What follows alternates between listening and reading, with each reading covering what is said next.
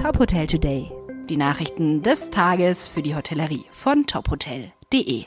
Dieser Podcast wird dir präsentiert von deinem branchenspezifischen Update, dem ETL Adhoga Gastro Briefing. Wir verstehen dich. Mein Name ist Maximilian Hermannsdörfer. Nach viel Kritik an den Corona-Plänen von SPD, Grüne und FDP haben sich die Parteien auf weitere Verschärfungen geeinigt.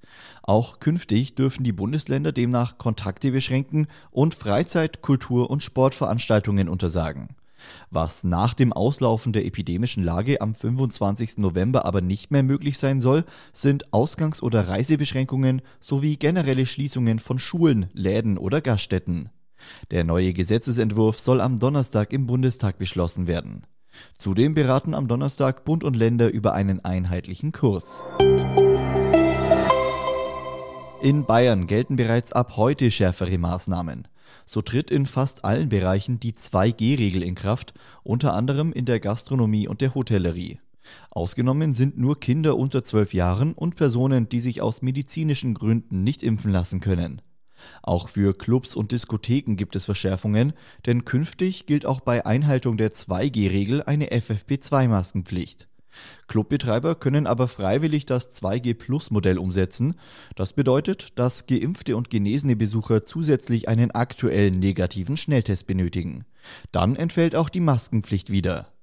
Laut Ministerpräsident Markus Söder glichen diese Regelungen de facto einem Lockdown für ungeimpfte. Das Online-Reiseportal Booking.com hat eine Kennzeichnung für nachhaltiges Reisen eingeführt.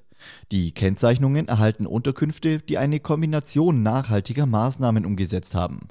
Ziel sei es laut Booking, die Erfolge von Nachhaltigkeitsmaßnahmen in mehr Unterkünften weltweit zu würdigen.